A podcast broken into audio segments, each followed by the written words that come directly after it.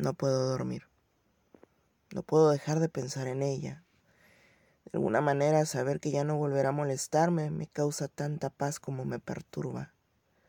Tal vez suene estúpido después de todo, insistí tanto en que se largara y dejara de molestarme, pero no pensé que ella algún día lo haría, y saberme aquí a cientos de miles de kilómetros de distancia, ambas durmiendo en los brazos equivocados, me pregunto, ¿en qué fallamos?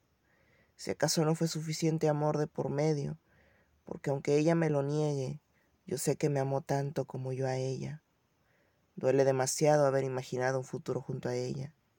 Me duele no poder despertar un día a su lado, abrazada a su cintura mientras la veo dormir.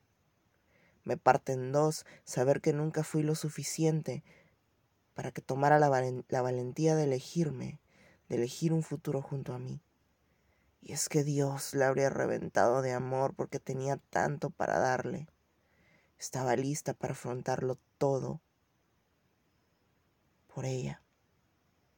Pero jamás fue suficiente. Competí estúpidamente con alguien que desde el principio había ganado y como me jode, como me parte. Creo que jamás volveré a ser la misma persona que fui con ella. Ella que pensó que tenía que pasar de página y no anclarme un barco que no iba a zarpar jamás del muelle, se equivocó. Yo lo único que quería era anclarme a ella y afrontar las tormentas a su lado, dejar que la sal del mar rompiera el ancla, pero no fue capaz de notarlo jamás. Mierda. Juré que no volvería a llorar por ella y llevo noches aguantando el océano que llevo dentro. Me juro que ni un poema más y llevo cinco escritos. Joder, cómo dueles.